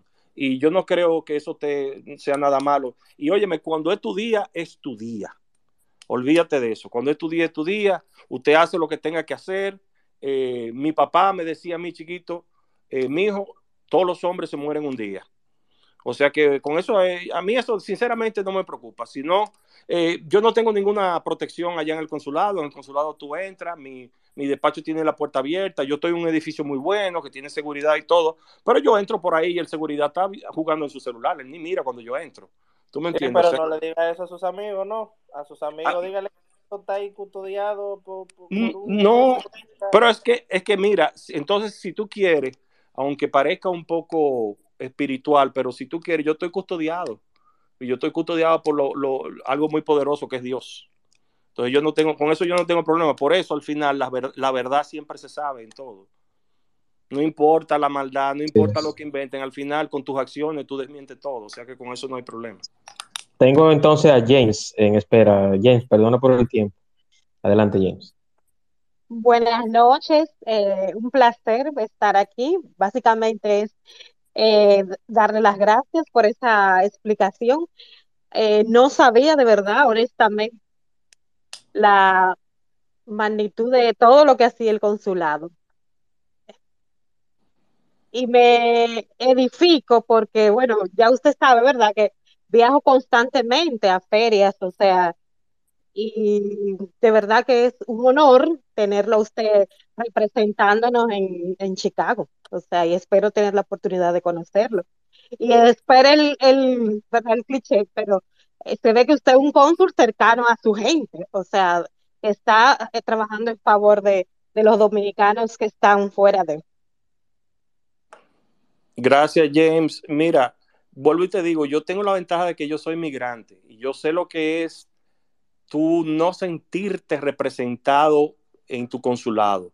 Eh, vuelvo y te digo, este no es un espacio para, para mandar fuego ni nada, pero yo quiero que tú sepas que las historias de los cónsules que nosotros sustituimos son historias de horror y son cosas que nosotros no podemos volver a repetir. Yo vuelvo y te digo, la idea de este espacio no es que salga, salgamos de aquí con gente molesta ni nada, pero hay, a veces hay que recordarle a la gente que nosotros teníamos cónsules que duraron 18 meses sin ir a su puesto de trabajo. Que nosotros tenemos cónsules que solamente estaban esperando que cambiaran el gobierno para pedir que se fueran de ahí, porque cuando le dieron, cuando un policía lo mandó a parar, lo que hizo fue atropellar al policía. Que nosotros teníamos cónsules que los expulsaron del edificio donde vivían porque él, eh, se endrogaba tanto, casi unos escándalos tan grandes que hubo que botarlo del edificio. Pero todo ese tipo de cosas no se dicen. Todo ese tipo de No, cosas. no, pero uno recibe el feedback de la gente, o sea, de, de, Sí. la, de las diásporas, de cómo se manejaban los consulados y eso. No, y Así hay que, algo, hay algo que yo quiero aclarar, pues, perdón de James y de Don Elías también. Y quiero, quiero tomarme estos minuticos, Don Elías, usted me lo permita, por favor. Y es, es lo siguiente. Como yo tuve dos funcionarios del gobierno, a que es el ministro, el viceministro de la Cancillería, y ahora Don Elías, ya me han llegado reportes o comentarios de que yo soy una sucursal o una bancada del PRM, de Luis Abinader y del gobierno. Y no, yo quiero aclararle a los que han tergiversado comentarios de don Elías en otros espacios míos, a esa gente de otros partidos de oposición, que no necesariamente es el PLD, que no, Juan Manuel Carbonel tiene una cabeza que ni la presta, ni la vende, ni la alquila. Yo soy un, es, mi espacio, el espacio de Juan Manuel en Twitter, totalmente transparente. Lo hable para todos los partidos. Ojalá que aquí venga Leonel Fernández, Omar Fernández, Hipólito, Danilo, Gonzalo, Margarita, el que sea. Yo no tengo inconveniente con nada ni con nada. Mi espacio no es solamente político. Aquí yo he tocado todo No, tipo no, de yo, temas. yo creo que es educativo. Eh, lo digo en mi nombre porque, por ejemplo, hoy me interesó porque saber realmente lo que hacen los cónsules. Yo no Sí, sabía de, de todas las actividades que realizaba un cónsul, ya me claro, edifico claro. mucho mejor. O sea No, que pero hago la aclaración. James. Sí, no, hago la aclaración, James, no por ti, pero yo, yo necesitaba hacerla porque tenía esto entre pecho y espalda. Y es eso. Yo no Pero soy, No, no, no me soy, refiero dándole base a tu, a tu, claro, claro, a tu, claro. a tu No, don Elías, espacio. O déjeme, sea, déjeme concluir, don Elías, porque a mí la, la frontalidad, su- la frontalidad suya se me pasó ahora. Entonces, yo quiero, yo quiero aclarar eso, porque se trata mucho de señalar y es, y es, es muy fácil señalar ahora en las redes sociales y fuera de las redes sociales. No, este es de fulano. No, yo no soy de nadie. Yo vivo en Punta Cana, yo tengo una familia, yo tengo una profesión, yo trabajo en algo que no, que no es la política precisamente. Yo no estoy en ningún partido, pero yo quiero aclarar eso. En mi espacio tienen cabida todos los partidos. Tienen, tienen cabida hasta los apartidistas, tienen cabida los ateos, los católicos, los evangélicos, todo el mundo. Entonces yo quiero aclarar esa cosita para que conmigo, con Juan Manuel, no se equivoque. Si quieren que no entren, lo que sean, pueden coger el espacio, volver a editarlo, poner cosas, ah, pueden hacer lo que sea, pero no pueden decir que Juan Manuel pertenece a un partido político. Dicho esto, entonces, continuamos con Don Elías. Juan Manuel, perdóname, perdón. Eh, quiero decir que en reiteradas salas también tú has tenido personas de otro partido y no necesariamente hablando de política. Tú tuviste una vez un diputado, me corriges, que es Claro, de un claro. partido importante y él no entró hablando de política, Elías no entró a hablar de política, entonces a eso vamos. Sí, no, no, pero mi comentario, don Elías, sabe, porque ya hablamos de esa situación en privado. Entonces, eh, es muy, es muy, muy eh, fácil ahora con los dedos y con, la, y con la boca señalar a personas. Entonces, yo no soy político. Mi profesión es blog, varilla y cemento. Mi trabajo es la construcción. Yo no trabajo con partidos. Yo aquí he tenido a don Tobías Crespo. He invitado a otros, a otros eh, eh, eh, políticos y otros senadores y diputados. No han participado, no han podido, no han querido, no sé. Pero eso es lo que yo quiero aclarar, porque mi espacio no es exclusivo de nadie. Yo no, a mí Luis Abinader, ni don Elías, ni Paride, nadie a mí me paga nada para esto. Esta data la pago yo y el tiempo también lo tomo yo. Entonces, vuelvo y reitero, yo estoy abierto para todo el mundo. Si aquí quiere venir de Cucus Clan, de Al Jazeera, de donde sea, yo lo recibo. No tengo problema. Buenas noches, qué edificante este programa. Entré porque soy una fiel seguidora de Emmanuel, porque así se llama mi hijo. Y vi a don Emmanuel, nunca había escuchado este foro, pero eso me da mucha satisfacción también saber qué hacen los lados. Y me gustaría que Eligio Jaques copiara de esos testimonios que ustedes están haciendo. Muchas gracias, y si perdona por la descarga, pero eh, hay situaciones que amerita que uno aclare las cosas un poquito. No, mira, eh, pero óyeme, Juan, eso no es nada. O sea, Es no que- es, escúchame, no es por atacar a Eligio Jaques, sino que es inaccesible. No, no, no, no, y en mi caso yo no estoy, yo no estoy defendiendo el hijo porque yo no, yo no soy vocero de él. Yo lo que, lo que le, le que- le quería responder era a, a Juan que pedía excusa por su descarga. Y no, no te excuses, tú no te tienes que excusar, tú no tienes que excusar, porque ese es otro de los temas, que aquí hay gente que quiere controlarle a uno la forma en que uno reaccione. Y señores, Twitter no es el mundo real. Twitter no es el mundo real. Y aquí, ahora mismo, yo estoy hablando, y por ejemplo, si ustedes me ven, se traigan de la risa, porque yo estoy con un polocher gris, una bermuda khaki una media negra. Ustedes quieren ver una peor combinación que esa. Pero yo puedo estar diciendo algo coherente y estoy mal vestido. Y eso mismo puede parecer, eso mismo pasa en Twitter. Tú puedes estar diciendo una cosa, pero como la persona no te está viendo, no sabe qué tú estás diciendo, ni los gestos que estás haciendo, ni la cara que estás haciendo, ni la pronunciación que estás haciendo. Entonces llegan a conclusiones basadas solamente en lo que una persona escribe. Señores, eh, eh, eh, estamos cansados de escribir una cosa y que una persona lo interprete de otra. Y si ellos lo quieren interpretar así, no importa. Haz lo que tú quieras. Yo eso no lo puedo controlar ni me puedo volver loco con eso. O sea que Juan Manuel, no te preocupes. Yo, y no, yo sé que yo defendiéndote a ti, quizá estoy echándole más leña al fuego, pero ¿cómo nos conocimos tú y yo?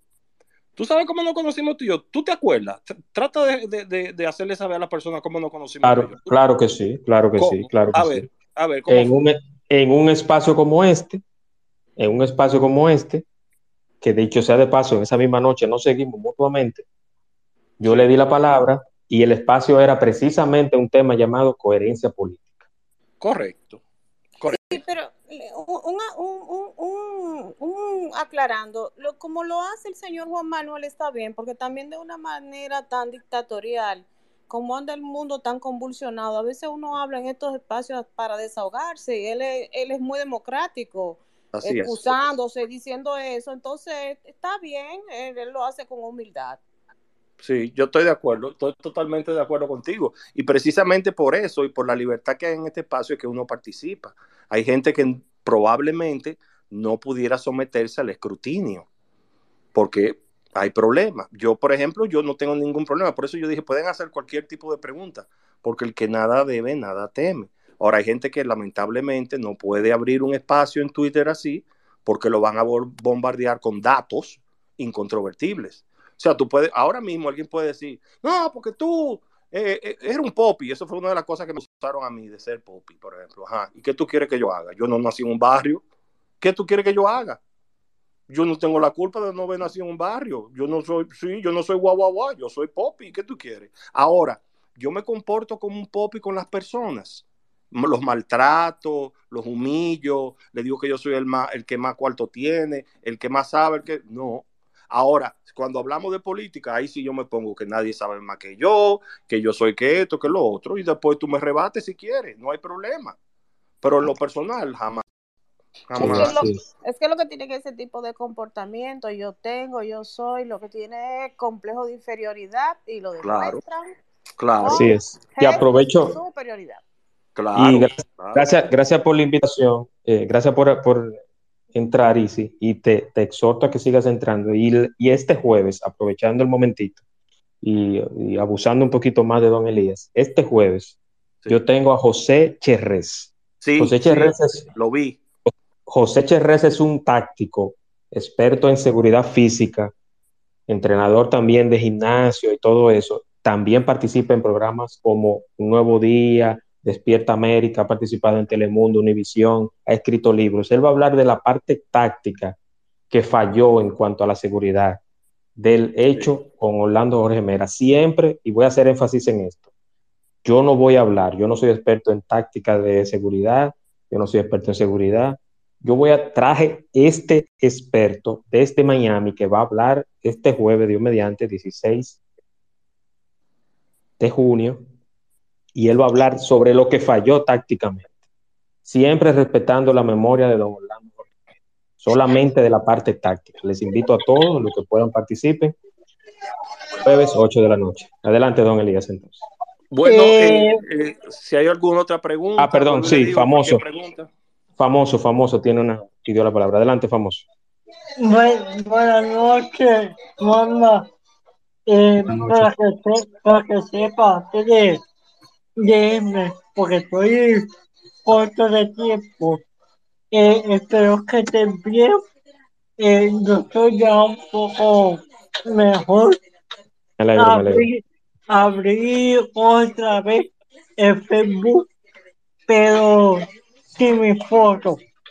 A ver si así me deja el usar el Facebook bien. Ah, Lo perfecto.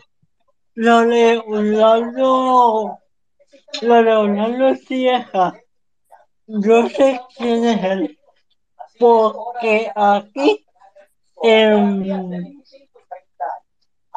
aquí en, en Punto Dos se transmite el programa.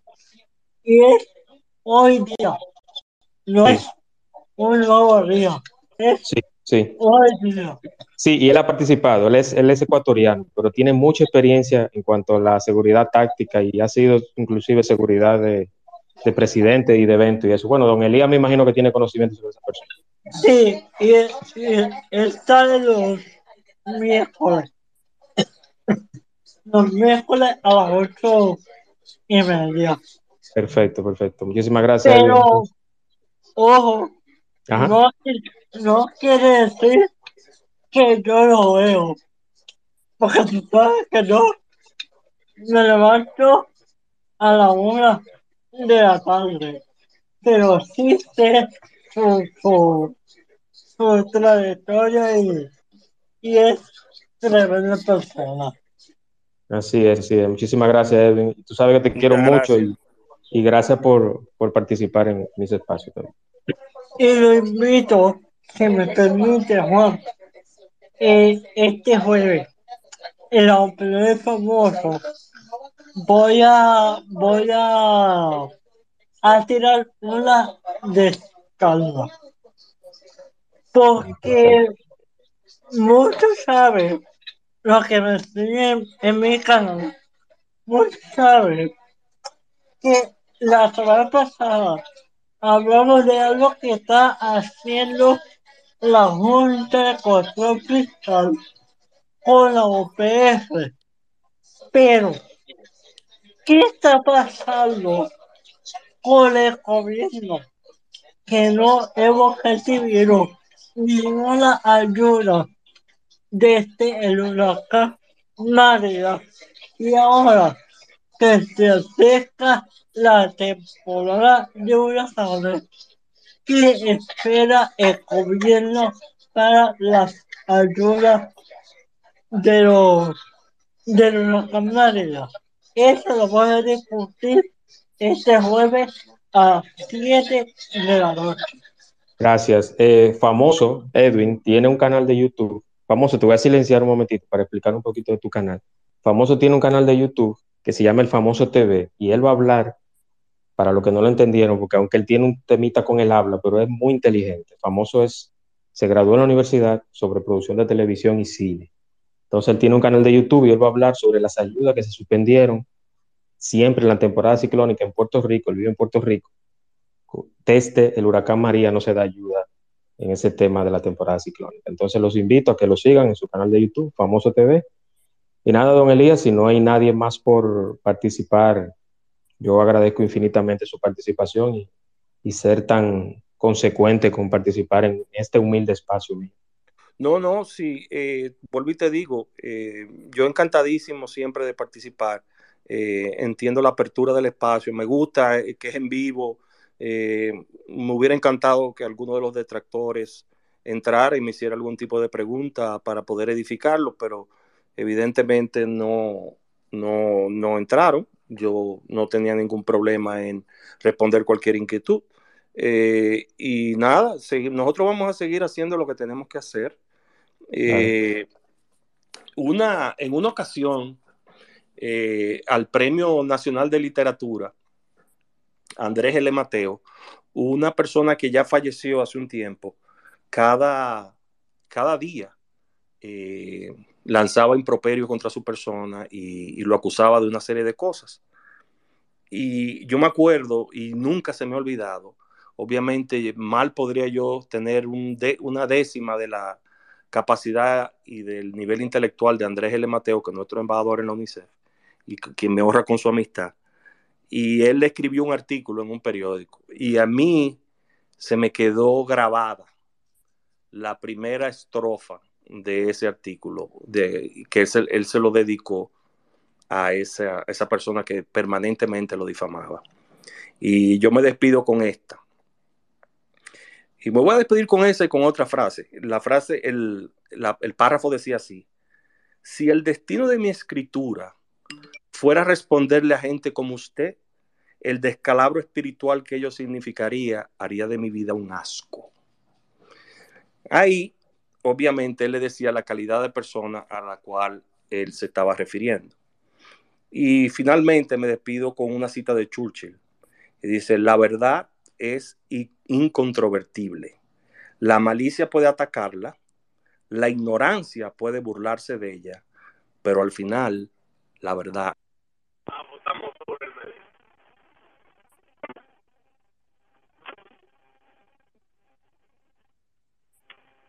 Se cortó un poquito la, la comunicación, Elías.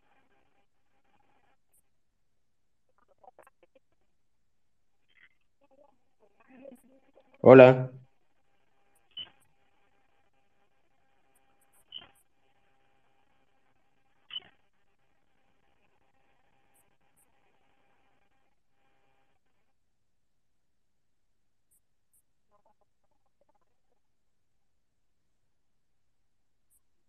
Hola.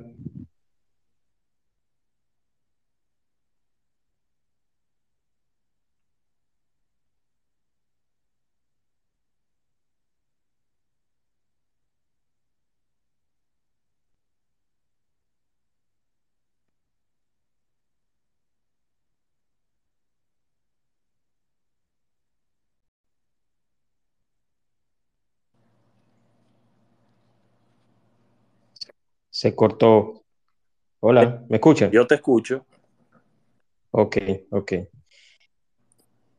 Eh, no, interesante, muchas gracias por compartir esas dos citas, don Elías, y quiero hacerle el recordatorio que este próximo jueves tendremos a José Cherrés. Vamos a tratar el tema de qué falló tácticamente en el tema del suceso que pasó con don Orlando Jorge. Ah, Muy agradecido, don Elías. Un abrazo a todos y estamos siempre Gracias por su participación. y sobre todo siempre receptivo. Cualquier cosita, pues ahí está mi Twitter y todo. Encantadísimo. Eso lo sé. De lo que haya que haya que cambiar, lo cambiamos, no hay problema. Y yo espero que tocar otro tema con ustedes, de diferentes vertientes, y Deja, le de- dejo entonces. deja que arranque la campaña, que yo me voy a encargar personalmente de hacerme vocero del candidato presidencial en el exterior. No, y, y, y, y para mí sería un honor que el candidato presidencial de su partido tenga una participación en mi espacio. Eh, va- vamos a ir hablando desde ahora de ese tema. Pero no me tire, no me tire ese chucho, espérate, llévame suave, llévame suave. Un abrazo. Un abrazo para todos y le dejo entonces con el audio de cierre y buenas noches. Gracias por participar Buenas en el espacio de forma. Excelente programa. Gracias. Gracias, Sisi. Gracias. Un placer para todos. Bye, bye. Bye. Bye, bye. Buenas noches, don Elías. Hasta luego, buenas noches. El espacio de Juan Manuel. Temas interesantes y de crecimiento personal. Por el día de hoy ha sido todo, pero mañana te esperamos aquí en el espacio de Juan Manuel. Gracias por acompañarnos y hasta la próxima.